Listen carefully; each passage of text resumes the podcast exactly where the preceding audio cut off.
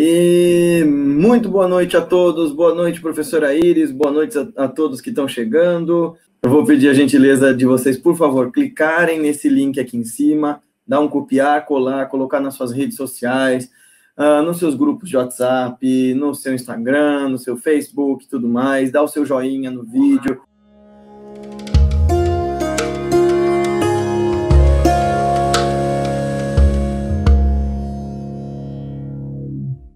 Eu quero ler algumas coisas para vocês, para a gente se preparar, já que hoje o assunto é a astrologia e sufismo. Vamos ler primeiro um poema de Kabir Das, já que né, não tem como faltar a Índia nas minhas histórias. E, e Kabir é o santo sufi é, mais adorado da Índia, e ele é adorado por hindus, e por muçulmanos, e por sikhs, e por jainas e budistas e todo mundo, porque ele realmente foi demais. Ele era um mestre que nasceu muçulmano, mas uh, treinou com yogis hindus, e no fim ele dizia mesmo que Binarav, né, eu professo a religião do amor, é, e ele pregava que não havia uh, fronteiras nem barreiras entre aqueles que de fato queriam encontrar o doce néctar uh, do fim do caminho, da sabedoria e do conhecimento de si mesmos. Então ele diz assim: isso que vês não existe, e para o que existes não dispõe de palavras. A menos que vejas, não acreditas, não podes te fiar no que te dizem. Aquele que tem discernimento conhece pela palavra, e o ignorante queda-se boquiaberto. Alguns contemplam-o sem forma, outros meditam sobre a forma. Porém, o sábio compreende que Brahma está além de ambos. Sua beleza não é vista através dos olhos, seu ritmo não é aprendido pelo ouvido. Kabir diz: aquele que encontrou tanto amor como a renúncia jamais desce ao nível da morte. E é nessa ideia de que o conhecimento último você busca por si mesmo, sem as dúvidas ordinárias, mas sim os questionamentos extraordinários, que a gente vai começar a falar sobre esta ciência riquíssima, não de adivinhação, mas de autoconhecimento. Né? Hoje eu quero mostrar para vocês como é possível desconstruir as ideias erradas que a gente faz acerca de astrologia junto à Bia. O outro que eu quero ler para vocês é um trecho do livro do Idris Shah. Ih, eu perdi a página. Aqui. É um trecho do livro do Idris Buscador da Verdade. Diz assim: A desobediência de Moisés. Segundo Abu Talib Maki Moisés costumava contar, ah, contar histórias sobre como aprendeu a ampliar sua compreensão de estreitas suposições e uma perspectiva correta. Moisés estava doente e lhe foram oferecidos vários medicamentos para tratar a doença. Ele os recusou, afirmando que, em vez disso, Deus o ajudaria. Mas Deus, conta-se, ordenou a Moisés que usasse os medicamentos, dizendo: Ao se recusar a aceitar a missão da medicina, você questiona a sabedoria daquele que, do, que dotou os remédios com a virtude que lhes é própria. É por essa razão que existe o ditado: confia em Deus e amarra o teu camelo. Se fosse para que não fizesse nada, por que haveria de existir um aparato específico para amarrar camelos? Um, Hadrat Bahauddin Naqshbandi de Bokhara comentou a respeito disso. Se uma folha que está murchando diz, por meio de sua aparência, que necessita de água, e você, por ter o poder de providenciar água, tem também o dever de fazê-lo, essas palavras da folha não são uma manifestação do comando, são uma manifestação do comando do criador da folha e dirigem-se a você. Se você insiste em um comando pessoal do originador, pergunte por que os meios para se comunicar foram colocados diante de você. Eles estão aí para serem negligenciados? Então, eu coloquei essas duas histórias, antes da Bia chegar, eu ia colocar com ela aqui mesmo, porque vai ter um curso muito especial sobre astrologia, sobre o zodíaco e as faculdades do conhecimento. E a gente tem noções, principalmente por conta dessa comercialização barata da, da astrologia, de que ela seja uma ciência divinatória à la Walter Mercado. E não é nada disso. Ela é uma, facu ela é uma ferramenta para o autoconhecimento, assim como a meditação, assim como o yoga, assim como enfim, tantas outras formas de exercício de autoconhecimento. E ninguém melhor para falar disso do que alguém que trabalha com esse negócio faz uns trinta e tantos anos. Então a gente hoje vai desconstruir essas ideias sobre astrologia ser essa uh, ciência de revistinha né, Júnior, que a tia Dedé e a vovó colecionavam. um, astrologia, como a gente vai descobrir, é uma ferramenta sofisticadíssima para desenvolver as faculdades particulares uh, da inteligência dos indivíduos. E eu quero que vocês perguntem sobre isso, perguntem sobre sufismo. Vamos ler mais uma do Kabir. A flauta do infinito é tocada sem cessar, e o som que ela produz é o amor. Quando o amor renuncia a todos os limites, chega a verdade. A que distância espalha-se o perfume? Não. Não evanece, nada se interponha em seu caminho. A linha dessa melodia brilha como um milhão de sóis. Incomparável é o som da vida, davina das notas da verdade. Muito legal como o Kabir faz essas relações entre música e o conhecimento. Quando vocês ouvirem falar de amor no sufismo, nós estamos falando do conhecimento último acerca do ser e do amado. Quando você fala do amado, não é a, o amante de uma forma ordinária, né? As pessoas, quando leem o Marcayan, principalmente quando leem o Marcayan, né, e leem o Rubaiyat, pensam que é um poema, um poema sobre hedonismo, e não, é um poema sobre a transformação da consciência, sobre o despertar espiritual, enfim. Um, e, uh, nesse caso, quando você fala da flauta, nós estamos falando né, dos aspectos iógicos que o Kabir tanto praticava, né? A flauta do infinito é tocada sem cessar. A flauta é esse... Uh, é, eixo oco por onde passa o sopro da vida. É a, é a representação, já que o Kabir era um yogi, da coluna vertebral por onde a gente estabelece o fluxo da consciência e, com a prática meditativa, permite que esse amor que renuncia a todos os limites, ou seja, renuncia ao ego, renuncia justamente ao amor romântico que a gente tanto se apega, para que ele se extravase a todas as barreiras e sem limites e sem fronteiras. Tem uma muito legal, mas que eu queria, eu queria colocar para vocês, só que se eu colocar o YouTube vai dar strike. Então depois vocês procurem é, uma do Kabir que chama assim, O Sadhu, uh, que é a, é a declinação para falar O Sadhu, né? Sadhu é o santo, o mestre, enfim. E ele, nesse poema, ele diz assim, ó, eu sou como uma tampura, né? Eu, eu sou como uma vina, como um, um uma cítara, e através dela todas as melodias podem ser tocadas. Conta-me, ó cisne, tua antiga história. De que país vens e a que margens voas agora, ó cisne? Onde descansará, cisne, e o que estás a buscar? Esta manhã mesmo, cisne, desperta, levanta, segue-me. Existe um país onde a tristeza e a dúvida não imperam. Lá cessa o terror da morte. Lá, os bosques da primavera estão em botão e no vento sopra uma fragrância que lembra: Ele sou eu. Lá a abelha do coração está profundamente mergulhada e não quer outra alegria. A ideia de, de poemas como esse é dizer: o cisne, por exemplo, Ramsar, ele é o, o signo indiano da liberdade espiritual, porque ele é o animal que um, quando ele entra no lodo, ele não suja as penas, como o lótus, ele voa, ele anda na terra e ele nada, então ele domina todos os ambientes. Então, o cisne é a mente capaz de dominar todos os ambientes. Então, ó oh, cisne, conta-me tua antiga história, né? O que aconteceu com você? Quais são as suas motivações? Qual é o teu real desejo, o desejo do seu coração? Diz-me de que país vens e a que margens agora voas? Para onde você está indo? Onde está teu pensamento? Pois aí cria-se a sua realidade. Onde descansará, cisne? E o que estás a buscar? O que é que a tua mente, tão poderosa que é, está buscando? Hum? Esta manhã mesmo, cisne, desperta, levanta-te, segue-me, não hesita de despertar-te. Hum? É, olha para a tua real natureza.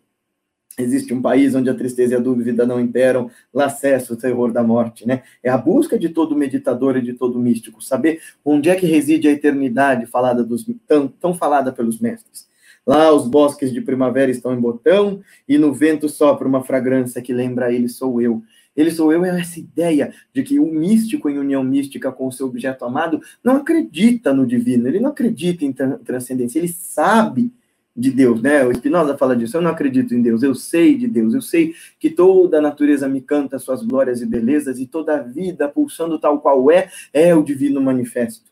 Então, ele sou eu é essa ideia indiana de é, ele pertence a mim, né? eu pertenço a ele, ele pertence a mim, eu sou ele. Lá, a abelha do coração, ou seja, o animal que é capaz de separar, uh, separar o pólen e produzir o néctar, ou seja, ela produz o próprio néctar, o amrita, o néctar da imortalidade, está profundamente mergulhada e não quer outra alegria. E é isso. Depois de ler Kabir Das e falar um pouquinho sobre este Sufi Yogi que faz essas pontes entre esses assuntos, vamos discutir um pouco sobre essa ciência antiquíssima da do zodíaco como ferramenta fundamental do autoconhecimento, para vocês aprenderem um pouco sobre isso e se fascinarem com um pouco mais disso que essa professora minha, que eu tenho o prazer de chamar de professora, de amiga, que nos deixa tão honrados uh, com a sua presença, pode trazer para nós. Boa noite, Bia Machado! Oiê, tudo bem? Eu atrasei, tudo né? Bem. Tá tudo bom. Uh, eu, de fato, me distraí aqui. Tá, tá, tá muito doido esse, essa época toda, tá louco. Tá tudo bem. Pessoal, já vão deixando suas perguntas, deixem seu like, copiem esse link, mandem para os seus amigos uh, nas suas várias redes sociais e se puderem, dê uma olhadinha na nossa campanha lá no Catarse. Hoje nós vamos fazer uma prévia de um curso fascinante que a Bia vai trazer para nós aqui no Instituto. E uh, vamos começar do começo. Bia, para quem nunca te viu, quem é você? Bom, posso contar algumas histórias do Nasruddin para falar quem eu sou? Por favor. o Nasruddin, esse personagem, é, até hoje, se a gente for andar pela Rota da Seda, algum caminho ali na Ásia e entrar numa loja, no caravanserai para tomar um chá, pode acalhar de aparecer algum contador de história contando para a gente alguma história do Nasruddin, esse personagem é, que é ao mesmo tempo um bobo da corte, um sábio, um, é, então, é, uma, uma, delas, por exemplo, que é essa para responder a tua pergunta, é uhum. que o Nasruddin estava ali e, e, e a, a, corte, o, o, sultão gostava muito do Nasruddin, e o pessoal da corte começou a ficar com muito ciúme, é, e, e que queriam fazer a caveira do Nasruddin, queria dar um jeito dele fazer alguma bobagem para o sultão ficar bravo com ele, começaram a seguir ele, e aí ele foi andando, andando, e aí uma hora ele entrou na sala do trono, Aí eles falaram: Nossa, agora eu vou pegar o Nasruddin, agora a gente consegue. Entraram atrás assim, quando entraram, o Nasruddin estava sentado no trono. Hum. Eles falaram: Nossa senhora, Nasruddin, o que, que você está fazendo aí? Você não pode sentar aí? Ele: Posso sim.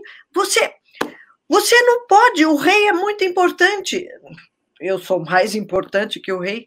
Meu Deus, Nasruddin, só Deus é mais importante que o rei.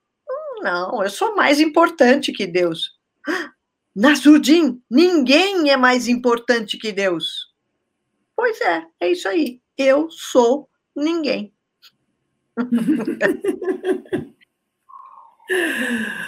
Muito bem, eu estava lendo para eles um pouco de, de poesia antes de você chegar. Estava lendo O Kabir.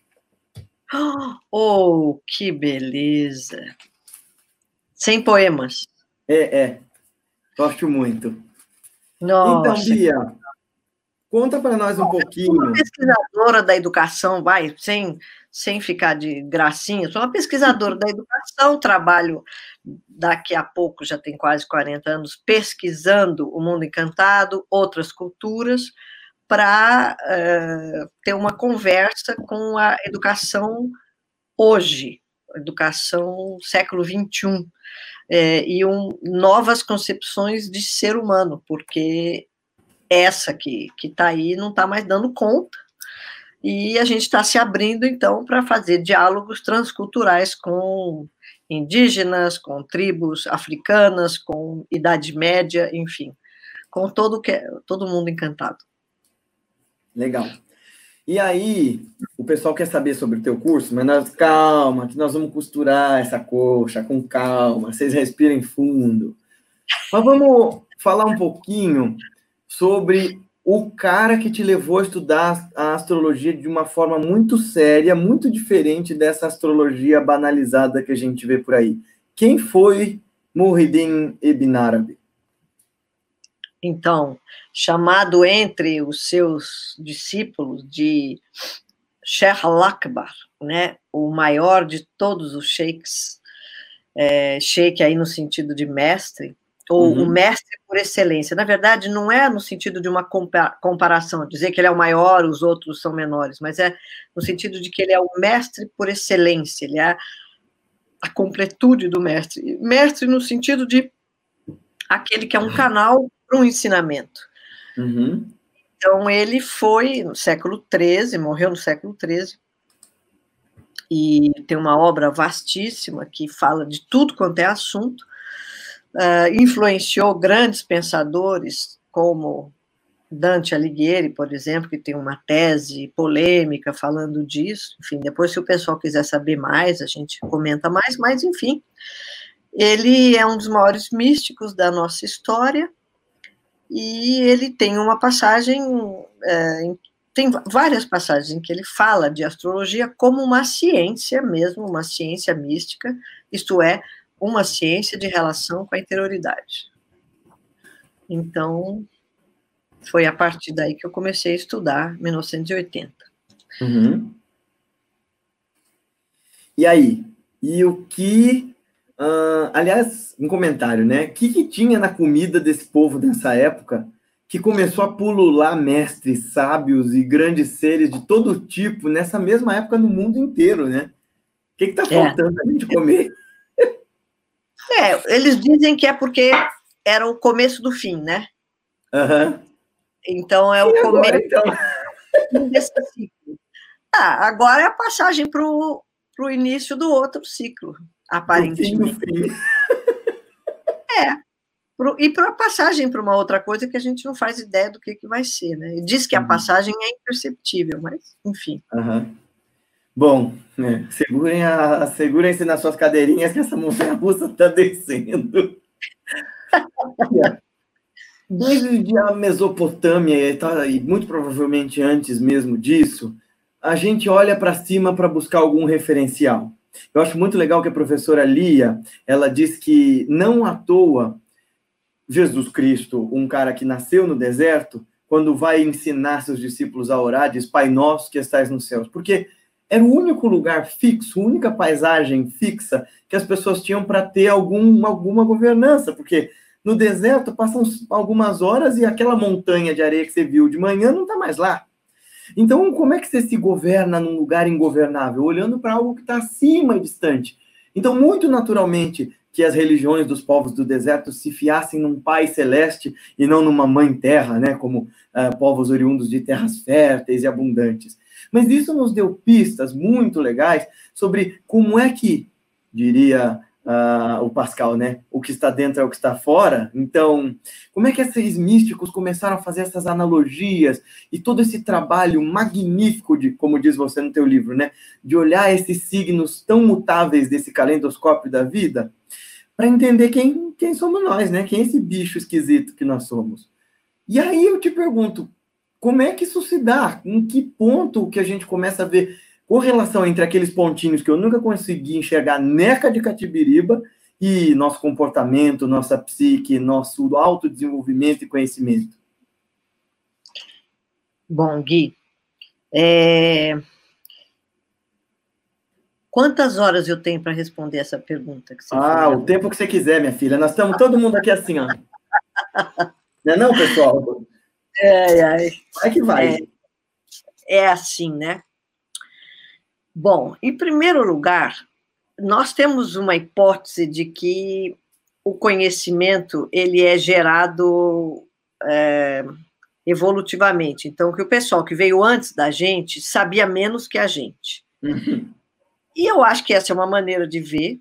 E, e como tudo que se refere a conhecimento, você tem uma maneira de ver, depois você tem uma maneira oposta de ver, depois você tem outra e outra e outra, e todas elas formam uma totalidade. Então, uhum. tem a outra maneira de ver que é o contrário. Eles tinham mais conhecimento do que a gente.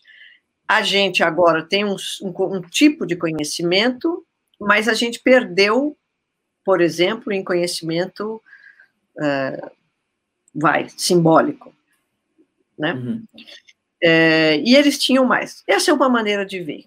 Agora, eu gosto, para a gente começar a estabelecer, um primeiro olhar é o seguinte: todos esses povos, desde sempre, usam uma coisa chamada analogia.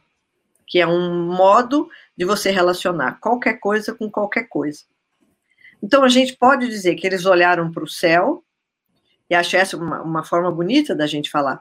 O céu é chamado o céu das estrelas fixas, essa que você contou, da Lia falando e você falando, eu achei muito bonito, porque você tem, de fato, esse mundo das estrelas fixas, e aqui é um mundo muito homogêneo, de certo, num certo sentido.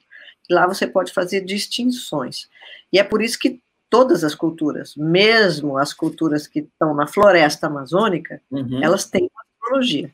Né? Uhum. Agora tem também essa ideia analógica de um, um, um simbolismo que é no céu as relações são angulares, elas não são lineares. Então você estabelece com o céu uma relação, no céu qualquer coisa abarca tudo. Então, o que é o zodíaco? Ele é um instrumento de totalidade, você poder abarcar tudo. Porque cabe qualquer coisa ali dentro, porque você vai fazendo analogias. Uhum. Você pode falar de qualquer assunto a partir de 12 signos. Não, não tem como você achar alguma coisa que não cabe ali dentro, porque esse é um, uma propriedade da analogia. Ela relaciona qualquer coisa com qualquer coisa. Então a gente chega lá, todos os povos têm uma astrologia, todos os povos têm uma maneira de olhar o total e relacionar com o singular. Esse é o, essa é a questão fundamental da astrologia. O total e o singular são duas ideias que não estão presentes nos nossos tempos. Então é uhum. é muito difícil. A gente, nosso pensamento é fragmentado em geral, isso já é uma o Marx tirou muitas consequências disso, por exemplo, para falar de alienação e tal. Uh, e o, a nossa ideia de singular, ela, nós não temos, sobretudo na nossa pedagogia, uma ideia de singular. Nós temos a ideia de particular, uhum. individual, mas não temos essa ideia de cada pessoa é única. Por quê? Porque a gente não, não tem como formular isso. Essa é uma realidade intuitiva, não racional. E por aí vai. Então, será que eu estou complicando, Gui? Não, vai que vai, que a gente está assim. Uh, a parte da carinha de. Uh, e é muito isso, né, Bia? Essa ideia do zodíaco é: não é que os planetas têm alguma coisa a ver com os acontecimentos ou influenciam os acontecimentos, ou é, tem uma relação, é, como é que é aquela coisa, é uma sincronicidade. Não, os planetas são completamente vazios. É que nem uma língua. Uhum. Eu tenho português. E aí, o que, que eu faço? Eu posso falar o que eu quiser. A questão é que a analogia é isso, eu combino uma coisa com a outra, não tem influência nenhuma, é, uma, uhum. é um puro jogo linguístico mas uhum. ele é uhum. muito útil para se eu estou com um bando de criança, eu posso olhar e falar assim, nossa, essa criança agora está usando esse tipo de pensamento aqui, ou essa faculdade de conhecimento. Uhum. E essa aqui está usando outra, completamente diferente. Uma está usando áreas para se apropriar, outro, isso não tem a ver com horóscopo de nascimento, mas com histórias da vida. Uma está usando Ares, outra está usando Câncer. Uhum. E aí pode ser que elas, uma não se interesse pela outra, uma não consiga conversar com a outra, porque elas estão olhando o mundo, pensando, sentindo o mundo, pensando o mundo de jeitos diferentes. Se você sabe disso, você vai criando situações para elas se harmonizarem. Não para elas ficarem iguais, mas para elas se harmonizarem, para o violino uhum. poder tocar com o violoncelo e com o piano. É tirar essa coisa dessa educação em escala, fadada ao fracasso, é, desenvolvida para a Revolução Industrial, né, para criar operários, todos eles encaixadinhos no mesmo molde. Exatamente. Tirar isso de vez, porque ninguém aguenta mais isso. Isso é um absurdo em todos os sentidos, né? Tem um amigo meu que brinca que a escola ela parecia uma cadeia. E se você pensar é meio isso, né? Você é obrigado a se enfiar num lugar, tem hora para comer, hora para tomar banho de sol, você não pode sair fala para ele ler o Foucault, é, o, o, As Palavras e as Coisas, é, logo no começo, qual, é, quando ele está falando da estrutura uh, do manicômio, da escola e da prisão. É claro, é tudo prisão, mas é prisão é. mesmo. Assim, não uhum. tem o que discutir, né? Fala para o teu amigo que ele tem toda razão e que eu concordo plenamente. Eu pensava isso quando eu tinha cinco anos. Eu também, eu, eu chorava desesperado quando eu tinha que ir.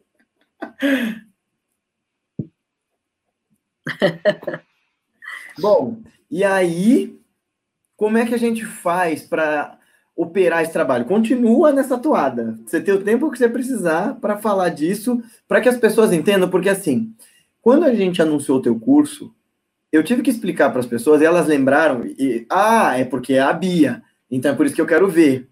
Mas quando a gente falou de zodíaco e astrologia, as pessoas ficaram assim, hum, astrologia. Acharam que você ia estar com uma capa do Walter Mercado falando, liga já. É duro. É, é duro. Foi, eu levei muitos anos para assumir esse nome. Eu falo que eu saí do armário agora. eu estou assumindo o nome astrologia. Porque eu tentei de tudo. Eu dizia, eu não posso usar a palavra astrologia porque tem tanto preconceito. Uhum. E boa parte desse preconceito é justificado. Uhum. Porque, de fato, a astrologia moderna. Eu não estou falando mal dos astrólogos, eu estou fazendo uma crítica epistemológica à astrologia moderna. Uhum. Pode ser que haja astrólogos intuitivos, especiais, que têm uma sensibilidade incrível e que façam um trabalho incrível. Eu não conheço o trabalho dos astrólogos. Não, eu não sou da polícia, eu sou da filosofia. a questão é o fundamento da coisa, né? E eu sei muito bem que tem médico que cura não porque ele conhece a medicina, mas porque ele tem alguma coisa especial, enfim, a gente sabe de tudo isso. Então, fazendo esse à parte, agora eu vou falar bem mal da astrologia moderna, que ela faz uma, uma tradução literal da astrologia medieval e estraga tudo, uhum. né? É, então, eu comi uma manga ontem, aí a pessoa diz assim: ah, é isso, é, é a pessoa está comendo uma fruta. Aí a pessoa que está falando: não, não, não, é que eu estava tão aflita, com tanta raiva, que eu comecei a comer a manga do meu casaco. Não é essa a tradução, não adianta você dizer que é uma fruta, não era isso que eu estava falando. Você tem que entender o contexto, você tem que fazer todas as passagens e trazer para um pensamento contemporâneo. Uhum. Não para essa forma moralista, mecanicista, causa e efeito da astrologia moderna. E individualista, né? Que exacerba esse ego demais. Nossa, bem lembrado, Gui, bem lembrado. Eu te esqueci, porque é uma coisa completamente egóica. Não, não, e é fantasiosa, né? Porque é qualquer coisa, qualquer uhum. coisa. Outro dia eu estava conversando com uma amiga ela me falou: ah, o astrólogo leu o meu mapa e falou que eu tenho uh, esse planeta nessa casa aqui, então quer dizer que eu tendo a ser muito subserviente com, no meu casamento. Eu falei, nossa, então 90% da, das famílias no planeta tem esse planeta aí, porque. o casamento é uma instituição subserviente, né? Via de regra durante um, o século XX inteiro, as mulheres foram, dos modos mais variados, condicionadas a se pôr nessa posição. Então, Nossa, isso é uma coisa que eu e a Patrícia conversamos tanto, tanto, né, Pati? Sobre como é danosa a, a estrutura familiar vendida para as pessoas no século XX, né? Que pessoas hoje que estão lá nos seus 50, 60, 70 anos estão completamente desorientadas, porque eh, ficaram nessa transição, né? Eu estou começando a achar que eu posso ser livre, mas minha mãe, minha avó, todo mundo me diz que eu não posso. É, e, e, e, ninguém conta que as estruturas da prisão são muito mais sutis do que a gente pensa. Né? Agora, o que é grave é associar isso com o mapa de uma pessoa. Uhum. Isso não está no mapa de ninguém, está na nossa sociedade. Não está uhum. no meu uhum. mapa que eu tenho que ser X, Y, Z. Meus comportamentos ou o meu ego isso é a minha biografia. A minha biografia não está no meu mapa. O meu mapa é uma estrutura de possíveis. Uhum.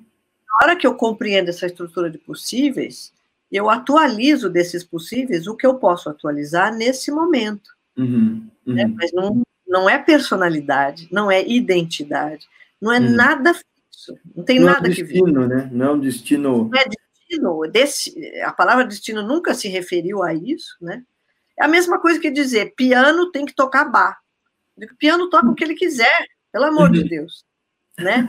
A guitarra tem que tocar Beatles. Não. Uhum. Isso nos leva a essa história de como é que então, duas perguntas numa só. Como é que um mestre, sei lá, como Ibn Arabi ou como os mestres de verdade que eventualmente a gente esbarra no caminho, como é que eles vão utilizar dessa, desses instrumentos de conhecimento para ajudar as pessoas? Porque esse é o objetivo né, dessas grandes tradições.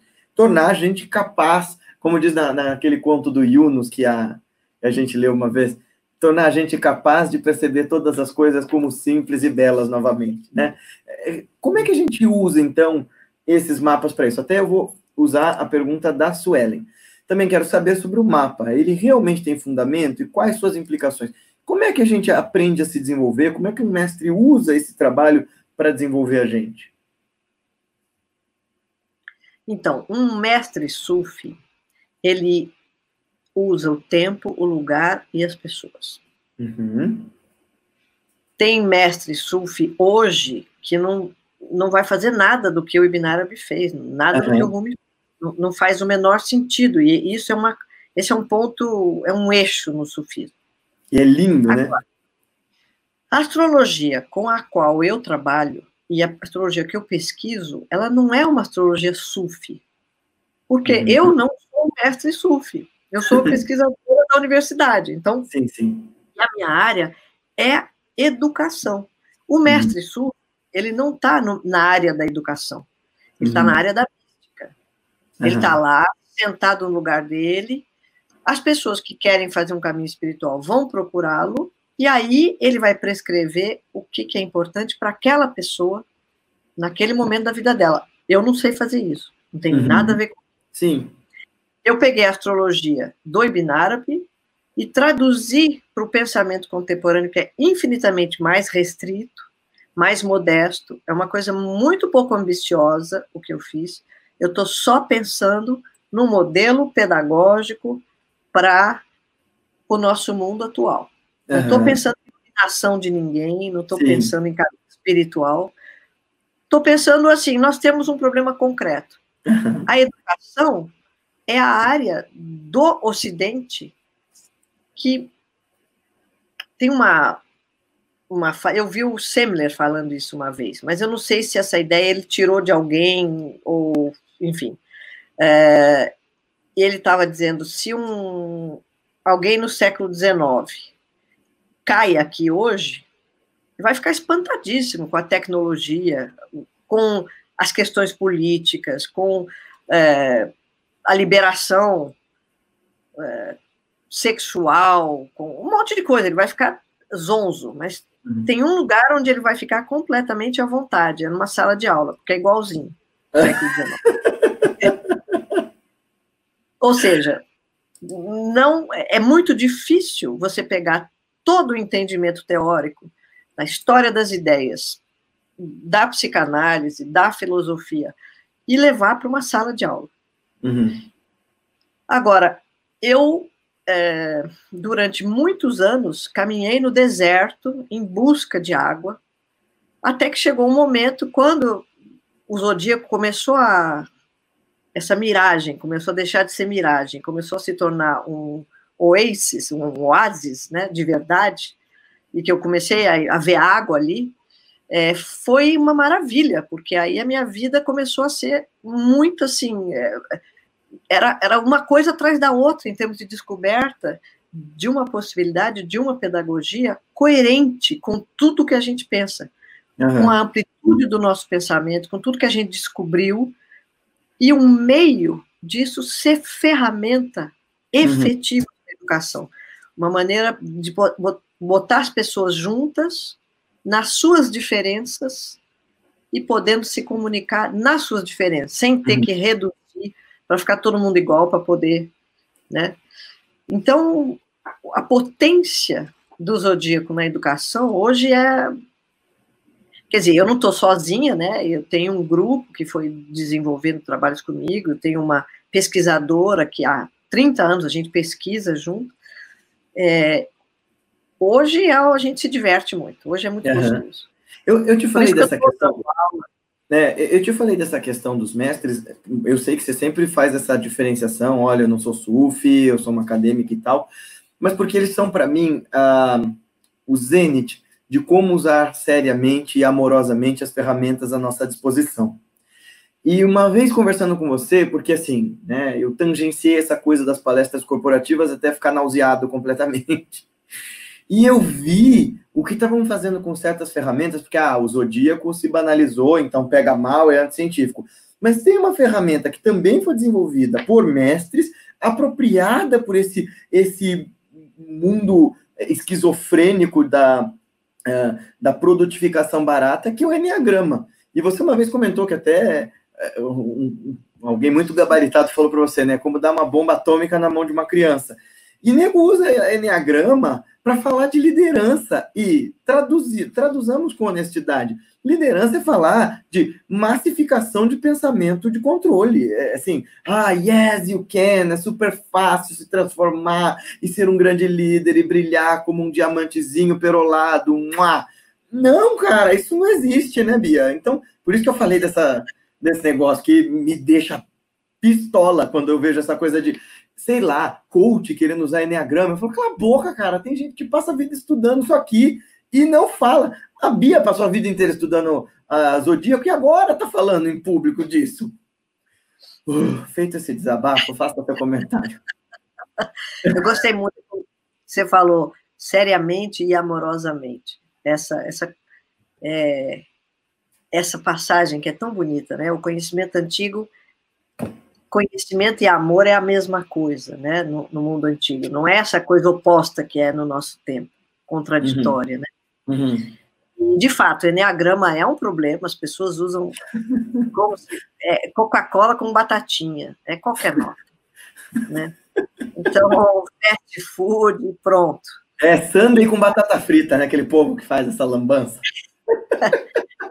Bom, se lhe agrada, tem. A gente é democrático. As pessoas que querem tomar Coca-Cola com batatinha, tomem. E as pessoas que querem fazer agrofloresta, cultivar é, da maneira mais orgânica possível é, e ter alimentos saudáveis na sua mesa, elas fazem isso, né? Eu uhum. prefiro agrofloresta, eu prefiro alimentos orgânicos e eu prefiro uma educação sustentável. Uhum. Eu prefiro pensar o ser humano de modo sustentável, né? relações sustentáveis. Uhum. E como é que com astrologia, na prática, a gente faz isso? De que jeito? Porque isso é o que você coloca lá no seu TED, para quem não sabe, a Bia teve no TEDx, e ela coloca um pouco sobre esse tema, mas o TEDx tem um problema, né? Ele tem um tempo limitadíssimo, que você tem que ter lá um texto e... E aí a minha sogra, por exemplo, que é educadora, está muito interessada no teu trabalho, já é fã sua por tabela, de tanto que a gente fala de você para ela, ela falou: Eu assisti o TED, mas eu queria saber como é que eu transporto esse conhecimento para a sala de aula, por exemplo. Já um spoiler: faça o curso da Bia. Aí você vai saber. É, não, não, tem muito jeito, porque aí, como isso não está nos livros, isso foi uma hum. pesquisa de 30 anos, agora tá, a gente está condensando num livro. Deve sair aí esse ano, ano que vem, né? É, a gente está levando esse trabalho, o res, resultado das pesquisas. Mas uhum. o, o, negócio é aprender o zodíaco, é, Claro, e aí tem que fazer curso comigo. Por enquanto é comigo, daqui a pouco é com mais gente que isso vai se multiplicar, se Deus quiser. Mas é fazer os cursos, entender cada faculdade de conhecimento, cada um dos ciclos, e aí o próprio professor ele vai descobrindo as analogias que ele pode fazendo e as situações que a gente. Isso que está ficando muito interessante agora. É, nós estamos montando cursos híbridos, por exemplo, um curso que tem o zodíaco e que tem trabalhos de arte. Uhum. Que as pessoas começam, então, a usar técnicas variadas de arte para fazer analogia e para entrar em contato Porque o barato da analogia é isso, é que você faz qualquer coisa e você conecta com você, com o seu momento, com coisas mais profundas. Você não, não se perde né, nesse processo, você não cria nenhum trabalho de forma exterior. Então, isso é um universo para a educação, não para nunca mais. Uhum. É, se eu ficar aqui falando, vocês vão falar, nossa, para de falar, tem muita é. coisa. Bom, vamos então algumas perguntinhas? Vamos. O João colocou assim, ó. Boa noite, Bi Guilherme. Como é estabelecida a relação entre os astros e o comportamento humano? Ao menos à primeira vista, me parece bastante subjetivo e anticientífico. Poderiam abordar essa questão? Claro, com maior prazer. É, eu adoro essa questão, porque concordo plenamente, isso é totalmente anticientífico. Não tem relação nenhuma entre astros e comportamento humano. Nenhuma. Não se trata disso se trata de fazer analogias, e ao fazer analogia, eu consigo falar de uma coisa que eu estou experimentando. Porque eu posso dizer assim para vocês: ai, gente, eu tenho que fazer uma live agora, então eu tô tensa, tô com medo, tô com algum estado assim, tô nervosa, sei lá. O que, que é isso? Isso são palavras. Outra coisa é eu dizer assim: bom, gente, eu tenho que fazer uma live e o meus dentes estão tremendo e batendo uns contra os outros, como se eu me encontrasse agora no Canadá, é, no meio da neve, é, vendo iglus, sem nenhum casaco. Sei lá, eu fiz uma imagem meio idiota, mas se eu faço uma imagem, se eu faço uma analogia, eu, isso é completamente diferente. Eu, eu falo, se eu estou tensa, eu estou nervosa, é uma coisa. Se eu descrevo uma situação, é uma coisa presente, que é completamente diferente. Eu estou fazendo outra live, outro dia, e eu posso dizer assim: ah, hoje eu não estou com medo, hoje eu não estou nervosa, mas eu estou tensa, sei lá, diferente. Aí eu posso dizer: Bom, eu estou me sentindo como se eu estivesse numa cadeira e alguém tivesse me amarrado com várias cordas. E eu estou me sentindo assim. É completamente diferente de estar no Canadá, no meio da neve. Mas a palavra podia ter sido a mesma. Eu podia dizer assim: eu estou tensa. Num caso, eu estou tensa porque eu estava com medo, no outro caso, estou tensa porque, sei lá, enfim o que, que eu estou dizendo? Quando eu uso o pensamento analógico, quando eu faço uma analogia, eu estou de fato me comunicando com a outra pessoa. Eu estou de fato entrando em contato com um estado interno, real. Não são palavras clichê. Né? Essas coisas. A gente tem meia dúzia de palavras para falar de sentimento. Uhum. É tudo clichê eu, eu gosto muito de, de, de, de trazer essa ideia uh, que qual é a relação entre os planetas e a minha interioridade, então? Uhum. É porque quando eu levo tudo lá para cima, quando eu crio o zodíaco, eu estou criando uma ciência total. Eu estou dizendo assim: olha, qualquer coisa que eu experimento está aqui, está aqui dentro, de alguma maneira. Aí as pessoas vão dizer: ah, não é que tem uma influência, nenhuma. É como se eu estivesse usando um espelho. Uhum. Bia, como é que você está agora? Ah, vamos fazer o seguinte: vamos botar um espelho aqui? É um espelho mágico. Você vai olhar e você vai ver dentro de mim. Isso é que é o zodíaco. É um modo de você falar de você analógico. Eu vou pular algumas perguntas e colocar aqui a pergunta da Fabiana para com, completar esse gancho, então. Hum. Se é uma questão de analogia, o que diferencia os astros dos mitos? Ou de qualquer outra forma de autoconhecimento. Será então que ela não é, é. Porque a gente gosta, nós estamos ainda sob uma profunda influência de uma sociedade utilitarista. Né? Então, eu quero saber o que é que eu consigo, o que, que eu ganho com isso. Por que, que eu vou fazer as, as, as analogias com astrologia? E por que é que esses caras sérios que a gente gosta tanto de estudar, como Ibn Arabi, usavam isso e funcionava. Como é que funcionava? E como é que funciona? Então, qualquer relação analógica é um funcionamento. Hum. Então, aí as pessoas vão dizer assim: bom, então funciona para quê? E, uhum. Aí, nesse caso, eu vou dizer assim: a astrologia é um método analógico. A mitologia é outro método analógico. A homeopatia, outro método analógico. A acupuntura é um método analógico. Né? Isso aqui, ó, é o fígado. Isso, o que, que é isso aqui? Isso é analogia, gente. Bota a agulha aqui, qual é o resultado? É que atua no meridiano do fígado. Isso é um resultado. No caso da astrologia, qual é o resultado? É a comunicação da minha interioridade com qualquer outro aspecto do mundo. Eu vou dar um exemplo para vocês. A gente está numa reunião em grupo e estamos precisando, estamos numa assembleia precisando, uh, vamos montar alguma coisa, vamos montar uma festa, vamos fazer uma coisa simples, vai? E aí as pessoas estão olhando de ângulos diferentes.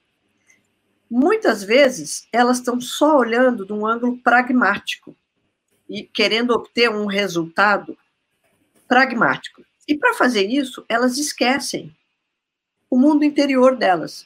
E elas esquecem que quando elas vão fazer uma festa em conjunto, elas querem muitas coisas, mas elas querem coisas internas também. E que podem ser coisas muito profundas se elas entrarem em contato. Se elas souberem operar com analogia, elas podem fazer com que isso faça parte dessa festa. Mas normalmente o que a gente faz? A gente vai para uma festa e a gente se esquece em casa. A gente leva para a festa a nossa roupa, os, o brinco, o colar, o batom. A gente leva toda a nossa forma exterior. A gente usa todos os nossos clichês, a gente dança, mas cadê a gente? Não vai para a festa porque não tem lugar. Onde vai aparecer? Onde que vai aparecer no mundo interno? Não tem, ninguém está interessado. Uhum. Por quê? Porque ninguém sabe que isso existe. Uma Agora, vez você. Perdão, ah, fala aí. Fala. Uma vez você falou para mim uma coisa que eu achei bárbara, e eu acho que funciona muito bem para essa coisa da analogia e, nesse caso, da astrologia. Porque eu falei que a gente, às vezes, está com um banquete para os nossos alunos e a gente está fazendo pedindo, pelo amor de Deus, come isso aqui e, e oferece para os caras, e, e, às vezes eles não estão prontos, eu não tenho órgãos para digerir aquilo e não sabem como comer aquilo, e você diz para mim, é, então, um bom professor ou um mestre é alguém que não só sabe servir a mesa, tornar ela atrativa para as pessoas, como também coloca os pratos numa ordem que eles possam deglutir aquilo de uma maneira agradável e coloca entre um prato e outro elementos, sei lá, ervas digestivas, é, chás, que vão ajudar com que cada alimento tenha seu espaço.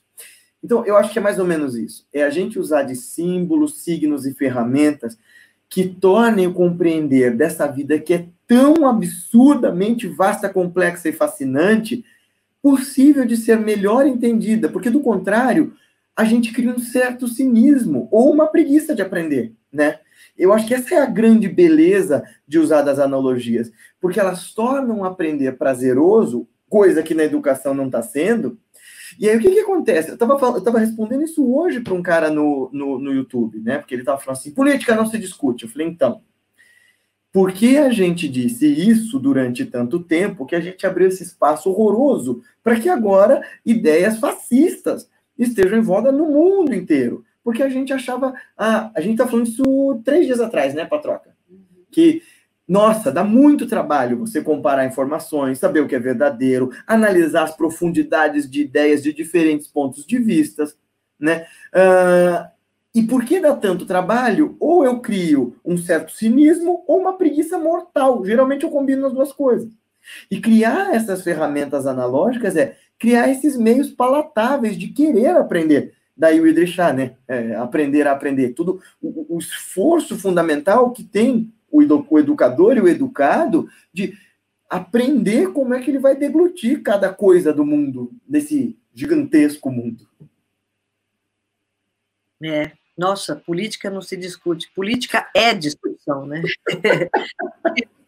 O que, que, é política?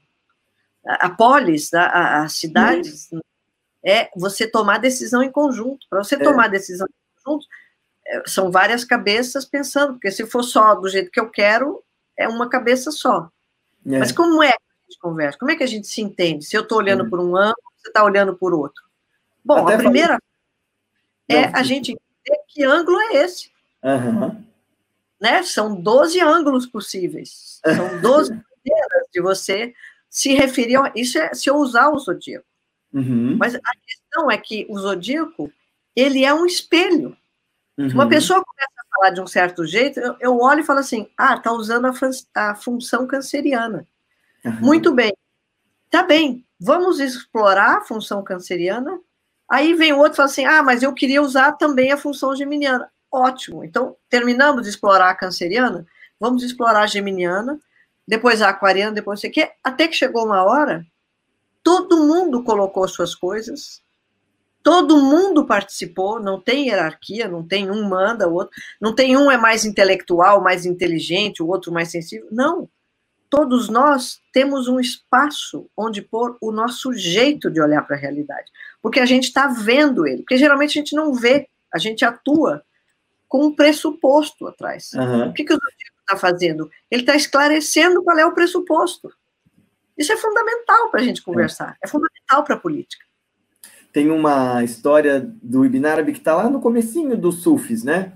E que eu adoro para falar sobre isso, que ele diz que tinha um turco, um grego, uh, um árabe e um persa discutindo, eles estavam viajando juntos e resolveram discutir sobre o que, que eles iam comprar para o almoço, eles tinham pouco dinheiro, e ao longe passou um linguista, né? E eles estavam lá, não, a gente tem que comer unab, o outro estava falando, a gente tem que comer zoom, o outro falando, a gente tem que comer stafil, e o outro falando, a gente tem que comer blebé, nunca lembro outro nome.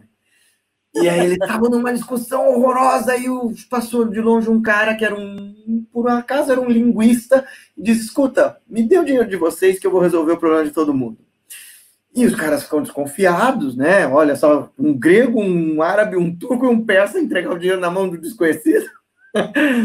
e aí eles, finalmente entregam, o cara volta com quatro caixinhas de uva, entrega um para cada um, e eles falam, ué, mas esse é meu nab, esse é meu zoom, esse é meu stafil, então, quer dizer, aí o, o Idris fala, né? O trabalho de um mestre é, é trazer para o campo possível o entendimento das diferentes linguagens, não como opostas, mas como ah, realidades possíveis de coexistir. Eu falei para ele, falando de analogia, ficou engraçado, Bia, porque ele escreveu assim para mim que política era um campo muito pantanoso. Eu falei, então, meu querido, o problema é que a gente foi deixando essa água da ignorância se infiltrar nesse nosso terreno seco. E ela foi infiltrando, e a gente não queria olhar para isso porque não se discute, e ela foi infiltrando tanto que de repente ela alagou, e a água parada apodrece, até que enfim ela alagou tanto que ela apodreceu e inundou tudo e virou um pântano. É por isso que a gente está nessa situação. Que a gente não olhou porque tinha que olhar. Faltou Bela esse imagem. mecanismo, né? Hã? Bela imagem. É. Bela ah, imagem. Bom, e aí, vamos pegar algumas outras perguntas. A pergunta da Edna. Então, os signos são características psicológicas desses astros que você transfere e faz analogias com o comportamento e, consequentemente, educação? Então, eu prefiro falar em características pedagógicas e não características psicológicas, porque uhum. é como se eu tivesse a, o mundo da pedagogia, ele teve que navegar muito a partir da psicologia no, no século XX. Uhum. E chegou uma hora que a gente foi vivendo muitos impasses, porque, por exemplo, a psicanálise vai falar do inconsciente, mas como é que você vai lidar com o inconsciente numa sala de aula? Uhum. Então, foram ficando, enfim, eu estou aqui resumindo. Mas hoje é como se eu estivesse dizendo assim: a função de conhecimento gêmeos, uhum. ou a função áreas, elas não são uma característica psicológica. Elas são uma capacidade que eu tenho. É como braço, perna. Uhum. É, e, e o, o, o meu braço, ele não condiciona meus comportamentos. Eu posso fazer o que eu quiser com os meus braços. Então, não adianta alguém olhar e falar assim, Bia, você tem dois braços, então você vai gesticular X, Y, Z. Vou dizer, não, eu vou gesticular o que eu quiser. Você é descendente de italiana, você vai gesticular muito. eu olhar para o meu corpo não define que comportamentos eu vou ter. Eu olhar para o zodíaco não define que comportamentos eu vou ter. Ao contrário, quando eu aprendo a utilizar a minha função geminiana ou a minha função canceriana, eu não só enriqueço o meu mundo interior, como eu enriqueço o mundo exterior. Porque as uhum. trocas que eu vou fazer vão ser muito mais profundas, porque elas vão estar de acordo comigo e vão estar de acordo com o exterior também. Uhum. Porque é como se a gente estivesse desenvolvendo 12 línguas. Uhum. E, e, vai esclarecendo. Eu, olha, eu estou falando geminiano, o outro fala assim: ah, eu sei, eu sei, eu estou uhum. vendo, eu sei reconhecer. Eu estou falando canceriano, mas vamos brincar de traduzir agora. Uhum. Vamos fazer um jazz. Eu sou o Louis Armstrong, você é a Ella Fitzgerald. E a gente improvisa nas nossas línguas. E dá, uhum. porque a gente entendeu o todo.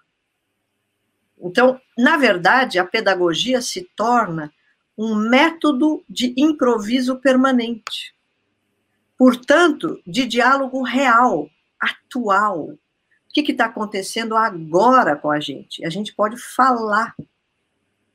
Não fica só repetição. Né? Uhum. Então, é um campo que sai um pouco do psicológico e sai um pouco do comportamental e entra no estético, no criativo, na construção das relações. É como se educar é ensinar as pessoas a se relacionar com os outros, uhum. com a natureza, com os bichos, com as estrelas, com os seres humanos, a se relacionar com o, o interno e o externo, de verdade. Uhum. Né?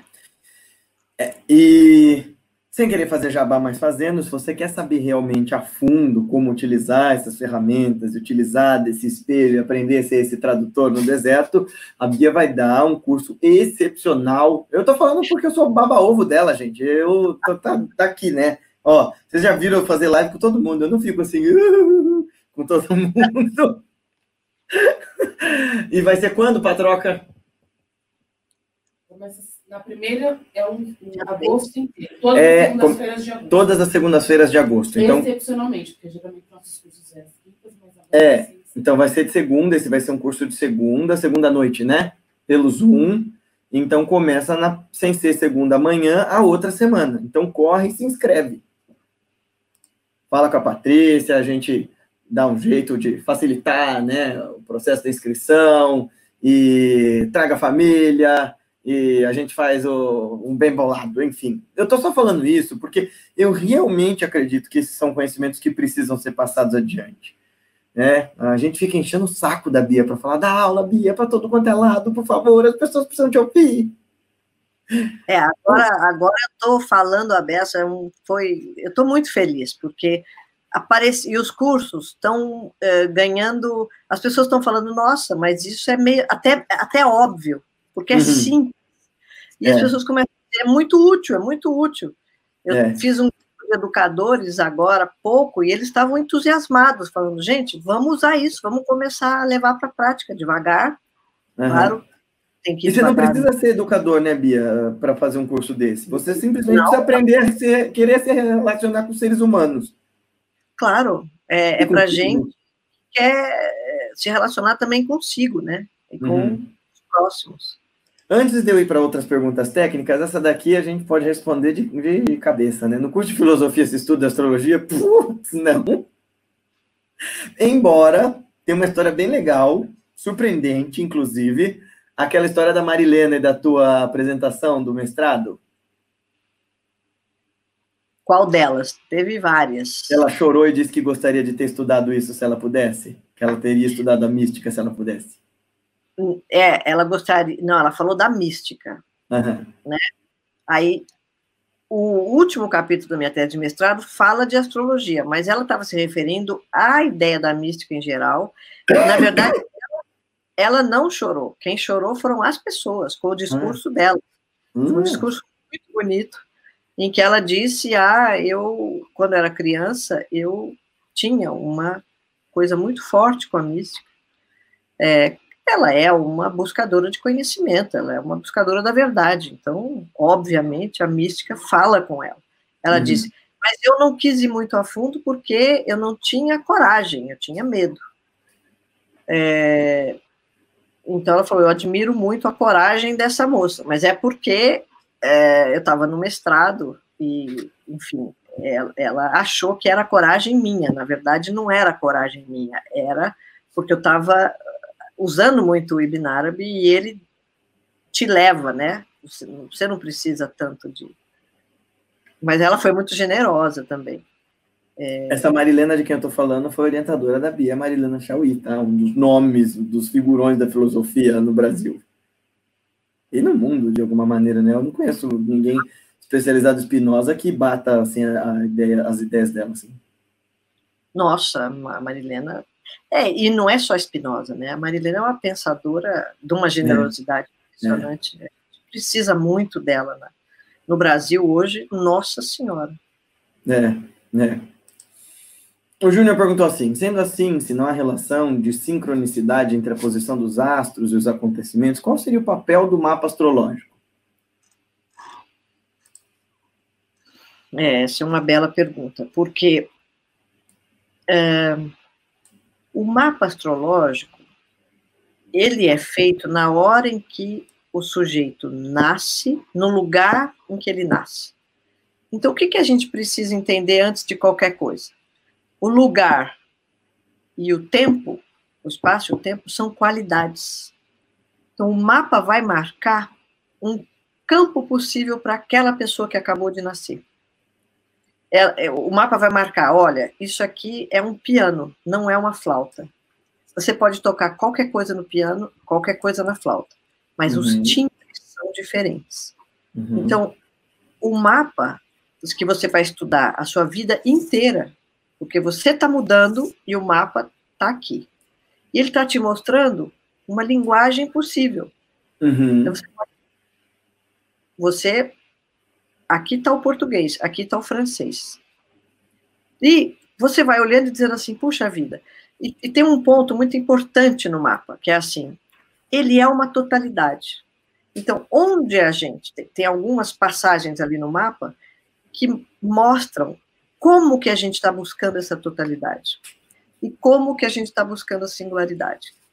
Que instrumentos que a gente usa? Na hora que a gente descobre isso, a gente começa a fazer as experiências. Nossa, então eu sou piano, o meu timbre é assim, então deixa eu experimentar isso, deixa eu experimentar. Aquilo que eu acreditava que estava fixo em mim, eu dizia assim, não, eu só sei fazer desse jeito, eu começo a olhar e falo assim, nossa, eu não só sei fazer de outro jeito, como na verdade eu acabei de compreender que eu passei a vida tentando fazer desse jeito, depois desse outro. Agora que eu comecei a entender que isso aqui estava relacionado com isso aqui, com isso aqui, com isso aqui, que eu achei que eram coisas completamente separadas. Eu começo a ter uma visão de conjunto integrada das coisas uhum. que eu gosto de fazer, que eu busco fazer, dos aprendizados que eu procuro é como se a minha vida começasse, eu pudesse conversar com a minha vida de repente. Né? Ela, ela começa a se tornar uh, não um conjunto de acontecimentos fortuitos, mas uhum. um, um, grande caleidoscópio. Olha, isso aqui está ligado com isso aqui, com isso aqui. Até porque e, tá, né, Bia? Sempre tá. E a partir daí, a minha vida se torna um campo de experiência concreta. Porque aí eu começo a experimentar de fato, não com clichê, não com fantasias. Deixa eu ver isso aqui. Né? E, e aquilo tem ressonância interna. Eu começo uhum. a reconhecer essas coisas. E eu digo, nossa, né? não é que eu vou dizer eu sou assim. Uhum. Né? Eu, eu, vou dizer sempre, nossa, eu posso assim. Uhum.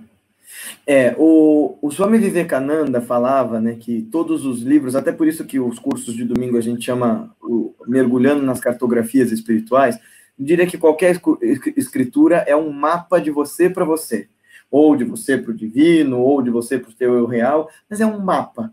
No fim das contas, você precisa trilhar o caminho, porque não importa quantos mapas eu leia, topográfico, hidrográfico, político, sei lá, da Inglaterra, se eu nunca pisei lá, eu não conheço a Inglaterra. No entanto, a gente precisa do mapa para saber chegar lá, para entender o caminho. O problema é que pensa bem um minuto, você que está assistindo a gente. Eu, eu, passo, é muito interessante refletir sobre isso. A gente passa boa parte da nossa vida a esmo. Uh, a moda da porra louquice total, sabe? E a gente vai indo. O que todos esses sistemas e mestres, até respondendo um pouco o Leonardo, é como é que isso vira ensinamento prático? É tudo sobre ensinamento técnico e prático. Porque, do contrário, sem esses signos, sem esses meios hábeis de entender, olha como você está construindo tudo que você está vivendo até aqui, olha como nada está desconectado, não por uma força imperativa alheia a você, mas porque todas as escolhas que você veio fazendo por certos padrões implicaram em onde você está agora e onde você vai chegar. É aí que a astrologia funciona como previsão, né? Porque é um cálculo de probabilidades baseados uh, no que você está fazendo agora, mas isso não é um, um, um ponto final, é. né, Bia? E não funciona como previsão. Isso é que eu de sou algum, assim, né? categórica. O sujeito fez uma previsão para você, esqueça. Ele está olhando por um ângulo, um conjunto de possibilidades, e está dizendo essa possibilidade vai acontecer. Não é verdade. Não vai acontecer. Uhum. É, pode acontecer por acaso, né? Mas é. não faz sentido. É como você usar um, uma nave espacial como um restaurante. Não faz sentido. é, não é para isso que serve a astrologia. Para que você quer saber o futuro, cara? Você não Tem sabe saber... lidar nem com o presente, né? É, o presente, o futuro passado são exterioridades. Uhum. O que você quer é conversar com os seus possíveis aqui, com a sua linguagem, para você fazer o que você quer. Uhum. É? É a história do desejo do coração, é né? uma coisa profundamente sufi, né? Até foi um dos poemas do Kabir que a gente leu que falava sobre isso, sobre a. Vou dar um a... exemplo enquanto você está procurando o poema. Achei. Depois você... Mas fala, por favor. Fala, fala. Não, fala. Não, fala. Pira. Não, que ele fala assim: isso que vês não existe, e para o que existe não dispões de palavras.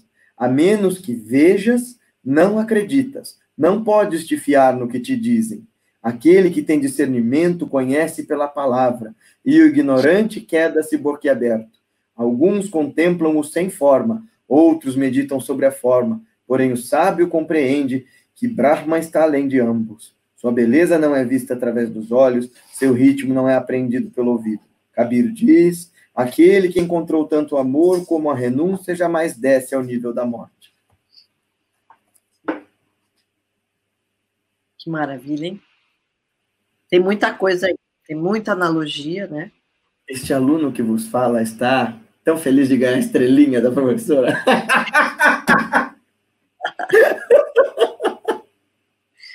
Você também é professor, Paguá. Ah, mas se eu tô, eu tô sempre aluno. É. Eu ia dar um exemplo assim concreto para o pessoal, para facilitar um pouco isso, né? Uhum. Você olha o mapa astral. Aí tem uma criança que está com um aninho de idade e ela tem um certo planeta numa certa casa que tem a ver com o movimento, com andar, por exemplo. Aí você nota uh, a criança está demorando para andar, os pais ficam aflitos, o que está acontecendo com meu filho? Você olha aquele planeta, você sabe que ela não está demorando para andar. Ela está buscando andar com o corpo inteiro dela, porque aquele planeta tem a ver com uma relação de totalidade com aquilo. Uhum. Então, é muito comum essa criança com esse planeta nessa casa, ela não engatinha, aí parece que está atrasada, parece não sei o quê, Chega uma certa hora, ela já anda direto. Uhum. E aí os pais ficam aliviados. Ah, meu filho não é retardado, não é não sei o quê, qualquer coisa assim. Mas, na verdade, o que essa criança estava fazendo é que ela estava usando um método que ela vai usar a vida inteira. Ela ali queria conhecer o movimento total. As outras crianças engatinham, vão se arrastando, vão descobrindo aleatoriamente. Essa criança estava com o ser inteiro dela tentando descobrir. Então, parece que é mais lento. Então, você olha e fala assim: ah, eu sei o que está acontecendo com essa criança. Então, esse é uhum. é só um exemplo muito simples para a gente ver. Imagina tudo na sua vida. Qualquer uhum. coisa que aconteça. Você olha o mapa e você diz: eu consigo fazer uma relação disso com o meu mundo interno, uhum. com a totalidade. E aí você fala: nossa, que riqueza, né? O Yanani perguntou assim: desculpe a ignorância. Não existe essa história de desculpar a ignorância. Para, para com essa história. Há, uma, há alguma similaridade entre a estrutura da astrologia sufi, védica e outras? Ou cada qual usa uma base fisiológica da astrologia à sua maneira? São todas linguagens diferentes, usam sistemas diferentes, igual francês e português, igual ayurvédica e medicina chinesa. São completamente diferentes. Uhum. Ao mesmo tempo, como são ciências tradicionais e, portanto, analógicas, você pode traduzir uma coisa na outra. Uhum. Então, você pode fazer traduções, mas elas são. Uhum. É, pensa num quebra-cabeça, falar para ele, né? Pensa que a, a foto do quebra-cabeça é igual, mas o tamanho das peças é diferente. Uhum. Então, não dá para você pegar a peça de um e encaixar no, no quebra-cabeça do outro porque os tamanhos são diferentes. Mas, se você tiver a totalidade, souber operar, você vai fazer umas traduções. Você não vai pegar uma peça aqui, não vou fazer uma dieta ayurvédica junto com uma dieta uh, da medicina chinesa. Vou pensar aqui no metal e não sei. Não, eu, são duas coisas diferentes. Mas eu posso fazer operações e traduções. Uhum. Não sei se eu uhum minha, a minha imagem. Podemos dar uma desviada rapidinha para duas perguntas sobre sufismo e aí voltar para a astrologia, rapidex? Como quiserem, como quiserem. Ó, a Fabiana perguntou, Bia, o que tem a dizer sobre o esvaziamento dos conceitos islâmicos em conhecimentos sufis, a fim de revertê-los em autoajuda? E o Omar perguntou, são perguntas bem diferentes. Os sufis dividem a história da, em idades como os vedantinos, mais ou menos era prata, bronze e ferro, não é mais não é exatamente assim que os vedantinos fazem, tá, Omar? A gente as ideias de Satya, Treta, Dvapara e Kali têm suas nuances diferentes, porque quem usa esses termos são os gregos. E é problemático quando a gente faz esses anacronismos tão diretos assim. Mas enfim, eles fazem isso? fazem na Idade Média. Você vai ver ouro, prata, bronze, é, bronze ferro também. É, é. Você vai construções são estruturas analógicas, assim como Kali Yuga e tal, né? Uhum. É, dá para fazer várias analogias, como você disse, tem diferenças, né? Mas uh, são linguagens, então dá para você traduzir as coisas. E sim, os sufis têm, é, pensam a história ciclicamente, como todas as tradições de pensamento analógico, e sim pensam ouro, prata, bronze, e também com outras, outras classificações, outras estruturas, outras.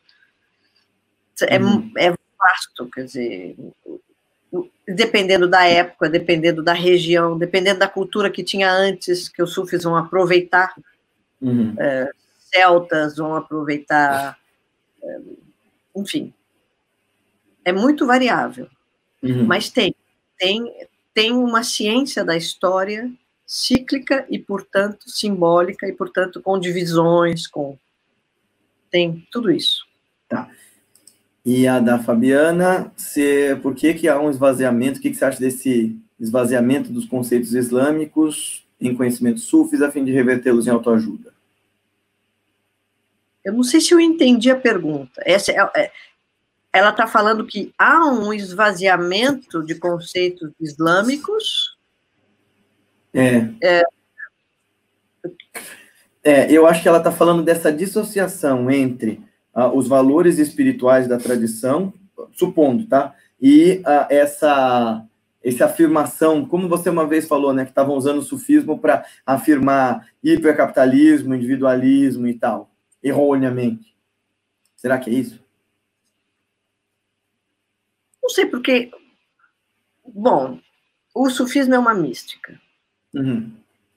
Toda mística, ela não está grudada na tradição na qual ela surge. Porque a tradição, ela vai se desenvolvendo ao longo da história e, ela vai se cristalizando. Uhum. E há coisas, coisas que eram práticas uh, vivas uhum. começam a se repetições, e dali a pouco vira moral, e aí isso aqui não pode. Por quê? Ah, porque não pode. Ninguém uhum. mais sabe, né? Então, esse conhecimento se perde. A mística não. A mística é renovação constante. Uhum. Por isso que ela é tão difícil, ela é tão exigente. Porque ela não adianta você confiar. Ah, eu uhum. vou fazer isso. Acabou. Tá tranquilo. É só repetir isso aqui três vezes por dia que vai dar. Não, a mística não é. Tem dias que é para você fazer isso, tem dias que é para você fazer o oposto. É, é outro mundo, né? Uhum. Então, eu realmente não entendi a pergunta, peço desculpas, mas o sufismo está vivo, tá, vai muito bem, ele não, não depende da, do Islã, uhum. uh, e assim como o budismo não depende da religião ali, o taoísmo não depende de uma religião taoísta, não é próprio falar em religião budista, religião taoísta, uhum. enfim. Não, religião mas, do yoga. É, mas, uh, enfim, as místicas todas são independentes da história, por definição. Uhum. Bem, o Felipe perguntou isso, você já respondeu, se existem características principais dos signos, mas acho que vale comentar de novo. Não, eles não são características, eles são faculdades de conhecimento. Então, a gente, a astrologia comum assim, o geminiano é o cara que fala muito. É, você tem um, um, sujeito que é de gêmeos e que usa a faculdade de conhecimento geminiana para se aproximar da realidade pelo silêncio, é perfeitamente possível que o silêncio é uma linguagem como outra qualquer. Então, ele uhum. pode ser silencioso. Não existe, não existe correlação entre comportamento ou psiquismo e signos.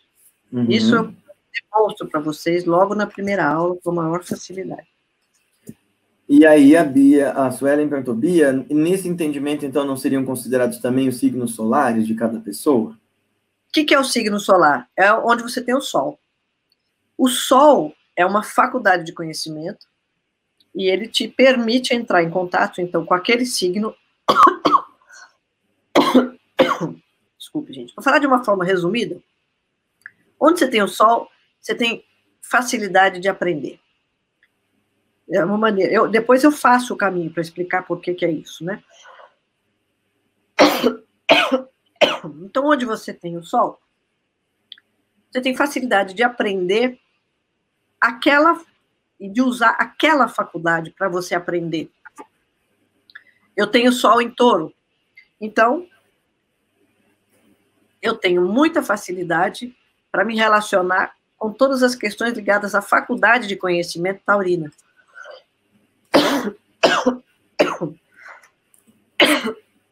Dá um olho d'água, relaxa. Que são quais? Pera, peraí, que eu tenho que anotar aqui que são as minhas. Não, que ela vai falar disso no curso. Quem quiser saber, faça o curso. É, eu explico as faculdades, e aí você vai vendo, ah, é verdade, a pessoa que tem o sol em, em touro, tem, mas, mas não é um comportamento. Eu não posso dizer assim, ah, eu tenho o sol em touro, então eu gosto muito de comer. Ah, então eu sou gorda, porque eu como muito. Não, eu sou uma taurina que não come, né? Mas. mas... Meio que no meu caso, bate. Uma coisa tem nada a ver com a outra. Eu nunca acreditei muito, mas o nego falava, Taurino come. Eu, isso, isso eu boto um check aí. É, eu, eu, faço uma, muita desconstrução dessas ideias, desses clichês dos signos. Isso é muito divertido, eu adoro fazer isso. Que aí eu vou mostrando o que, que realmente é touro. E as uhum. pessoas falam, ah, bom, agora está fazendo sentido. Está querendo saber que a astrologia, além do Walter Mercado e, a, e da mãe de Ná? Então, aí, ó. ó, vou, eu vou colocar três perguntas que têm a ver umas com as outras, tá? E que outras influências podem. Eu vou colocar as três, porque já estamos em quase uma hora e meia e o curso começa na próxima semana e vai ser um prazer tê-los e tê-las conosco. Mas também porque elas têm a ver e que outras influências poderiam ser analisadas além do campo pedagógico. Eu, por exemplo, sou advogado e teria alguma implicação na minha profissão? Então, pergunta um. É. Uh, dois, hum. se o signo seria uma série de características em potência do ser humano. E uhum. três, Elas têm a ver, mas não tem, né? Como a astropedagogia aborda a realidade das salas de aula, que reúnem grupos tão heterogêneos em relação à realidade individual, neurodiversidade, diversidade racial, cultural, facilidades e dificuldades. Manda ver, Bia.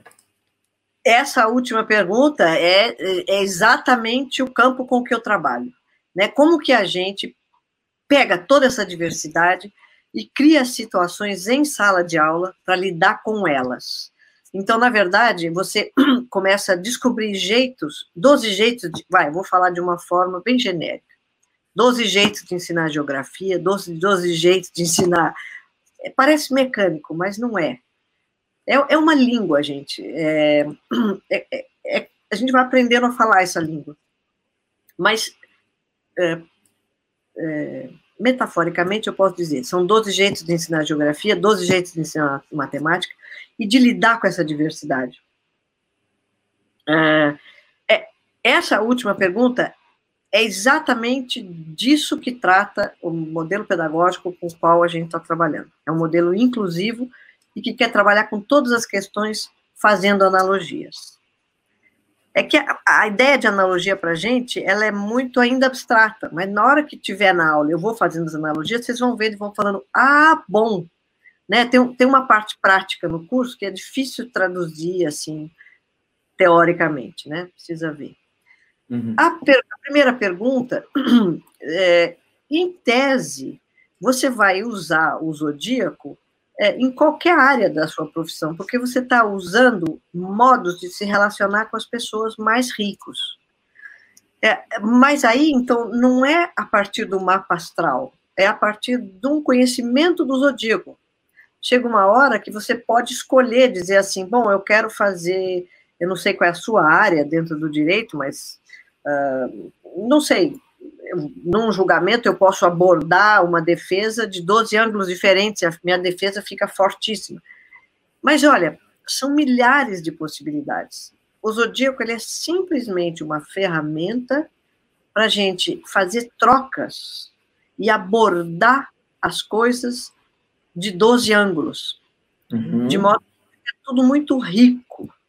Uhum. É, então, você usa isso em qualquer área. Você usa isso até para fazer um bolo de chocolate.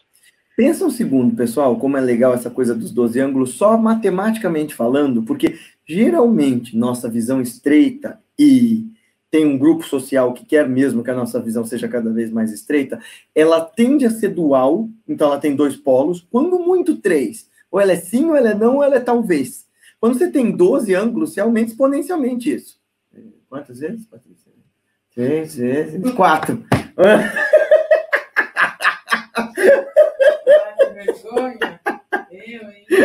É tudo encenação, isso aqui. Acho que eu tô, tô, sou filósofo, você acha que eu não sei matemática?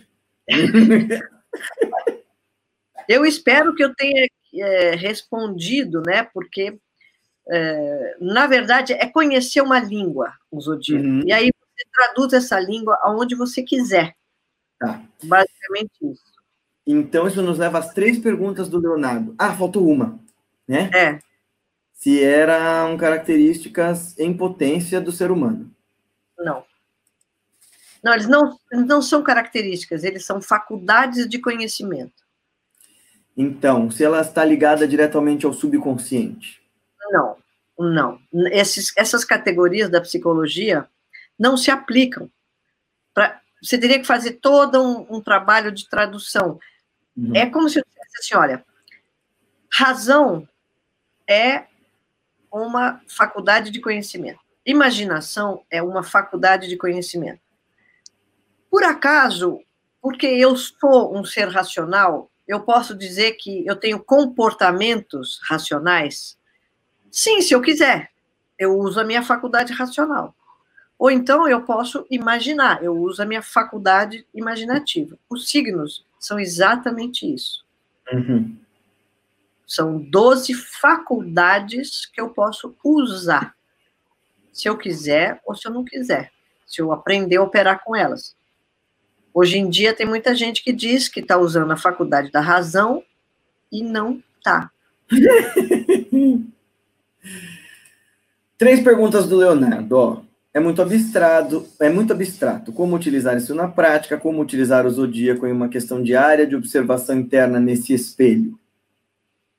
Então, é uma pergunta muito legal, agora é uma pergunta abstrata. Porque como é que eu vou responder isso se a gente não tiver ali na prática, se eu não tiver podendo mostrar os signos, fazer as passagens, porque na hora que você está ali, que você começa a enxergar. Uhum. É, o que eu posso antecipar é muito pouco. Porque uhum. eu preciso mostrar para vocês o que, que é um signo. Né? Uhum.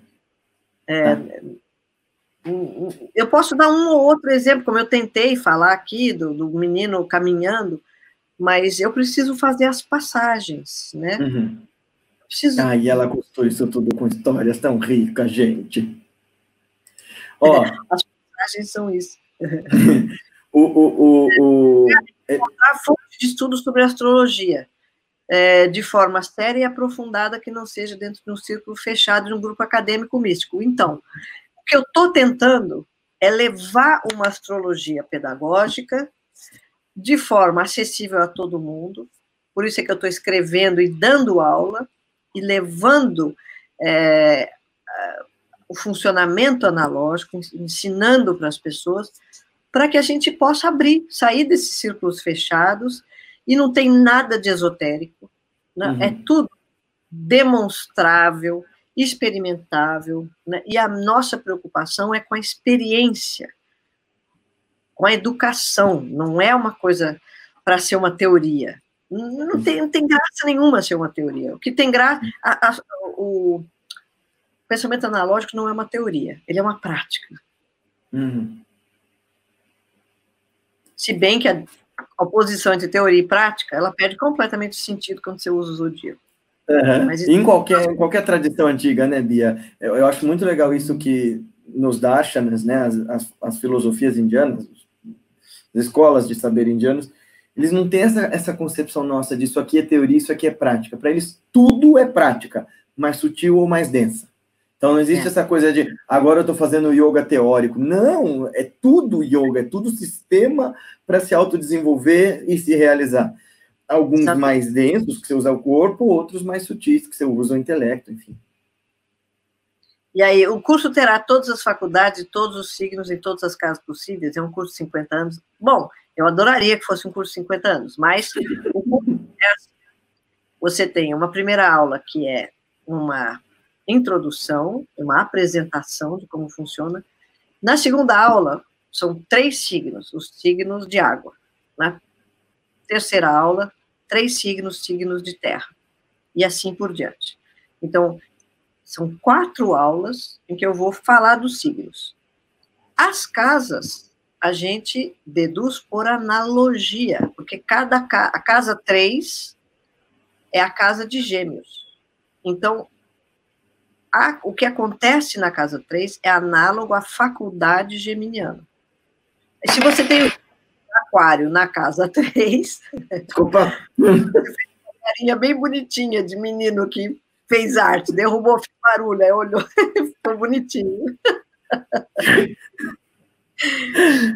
Então, na casa 3, você pode ter o signo do aquário. Aí você entendeu a aula que falou do aquário, entendeu a aula que falou de gêmeos, portanto, entendeu a casa 3 e você vai fazer as passagens. É um curso que dá trabalho para quem assiste, não é receita. Né? É um, você vai ter que depois fazer os seus caminhos. Hum. E isso sim, isso leva tempo. Uhum. E como qualquer, você vai estudar piano, que ninguém que vai aprender piano pergunta para o professor, mas em quantas aulas eu vou aprender piano? Nenhum professor né? É, o, o, o Vitor falou isso. Ah, eu estou amando como a Bia sempre faz analogias com instrumentos musicais. É. eu, César... eu faço. Hum, desculpa. Eu uso muito a analogia com a música, porque a música é uma, uh, uma linguagem que eu desconheço profundamente e, mas tenho muitos amigos músicos. Então, eu, eu uso muito porque é a maneira de eu dizer assim, olha, eu, a gente pode usar analogia para falar do desconhecido. Hum. E aquilo, aquilo vai trazendo para a gente. Né? Então, aí é a questão pessoal. Confessei, eu sou muito ruim de música. Eu vou deixar a pergunta do César para o final. Eu vou colocar as duas perguntas da Fabiana, que ela explicou a pergunta dela. Lembrando tá. duas coisas, não vão embora ainda. A Paty vai passar agora o, link aqui do curso para se inscrever no site. Ela já mandou aqui? Mandei o site. Tá, é no site do Instituto, começa na segunda, sem ser agora, dia 27, na outra. Hum? E Uh, não se esqueçam de ouvir eu falar a palavra do Catarse. Amém. Uh, eu já conto para vocês do projeto do, do Catarse. Uh, mas antes, eu quero colocar aqui o seguinte. Então, a Débora perguntou se seria possível utilizar a astrologia nessa linha pedagógica. Esse é todo o trabalho, é todo o porquê do curso e o porquê dessa live para compreender os jeitos internos e principalmente quais decisões, caminhos tomar. Sim, a ideia é essa. É, é. A Fabiana explicou aqui a pergunta dela para nós, aquela sobre o sufismo e, e, o esvaziamento. Gui, minha pergunta foi pensando num texto que li sobre as traduções de obras do Rumi, que foram esvaziadas de significado a fim de dar a entender que Rumi era, de certa maneira, universalista. Isso por conta das traduções em inglês, mas, de fato, minha pergunta foi ruim. Olha, eu vou só me adiantar aqui, porque quem vai responder muito bem isso é a minha professora desses assuntos. A minha, olha que egocêntrico. Uh, uh, uh, uh. Mas é tentativa moderna tentar se apropriar de tudo, até de ideias e mestres que nunca se quiseram apropriar por nada ou serem apropriados por coisa nenhuma. Então, eu diria o seguinte, adiantando bem, se o Rumi traduzido pelo patati patatá, tocou você de forma a fazer você buscar o desejo último do teu coração, eu acho que o Rumi de verdade jamais se importaria de, com isso de forma moral, dizendo você não sabe o persa arcaico para me entender perfeitamente. Fala aí, Bia. Não, não tem nada a declarar. A sua, a sua resposta foi irretocável. Faço minhas as suas palavras. É exatamente isso. E se vocês acharem é. Rumi por patati patatá, nos mande. E sabe, sabe é, nenhum mestre, enfim, é exatamente esse o ponto, é uma relação singular que você vai estabelecendo com o conhecimento. Hum. E o, o, conhecimento, ele chega das mais variadas formas, não adianta a gente achar que tem controle. E, claro, é, é você pode entrar num campo que você diz assim, não, eu vou estudar física quântica para fazer uma boa tradução dos textos de física quântica. É bom. Eu, se eu faz, for fazer uma tradução do inglês de termos de física quântica, gente, não vai ficar bom. Né? Então, em tese, para traduzir o Rumi, seria desejável que a pessoa fosse SUF, mas às vezes isso não é possível. É. E, enfim, a gente lida com o que tem. Não adianta vir com rigores acadêmicos que, que são exteriores à realidade da mística. Até porque, né, Bia, esses mestres vinham para atualizar uns aos outros. Né? Você Sim. sempre fala, o Rumi fala, eu escrevi o Masnaf porque ninguém mais entendia o Corão. É, é. E, e se uma pessoa hoje falar assim, não, não eu vou ler o Masnav como se fosse uma coisa cristalizada e é a única coisa, a única verdade, o Rumi vai falar, Sai dessa vida, companheiro. Não é assim, não. Uhum. Né? O é. Masnave, de certo modo, também já está anacrônico. Foi engraçado, Bia, porque a gente se meteu a querer ler o Masnave em Calcutá e a gente estava lendo aquilo e todo mundo começou a soltar um toró de parpite, como se aquilo fosse isso, fosse aquilo, fosse aquilo, fosse aquilo. Aí a gente mostrou para um mestre, um yogi, nosso mestre, lá em Dakshineshwar. E a gente achando, olha só como a gente interpretou super bem o texto, ele olhou. Então, isso aqui diz isso, isso aqui diz isso, isso aqui diz isso, isso aqui diz isso, isso aqui diz isso sobre você. Botou o dedo assim na cabeça. E a gente ficou assim, ah, tá, tava tudo errado. Maravilha. Foi muito Maravilha. bonito, assim, ele, ele, ele virou a nossa perspectiva, assim, e isso foi uma, uma, uma experiência muito bonita daquilo que o Rubem Alves fala, do espanto do aprender. Eu tenho isso toda hora com a Bia, sabe? Ela fala um negócio e eu faço assim. Exagerado. Não é? Quem fez curso comigo quando eu estava lá, ou na casa dela, ou lá na Palas, eu ficava no meio da aula assim. Eu lembro, é muito divertido.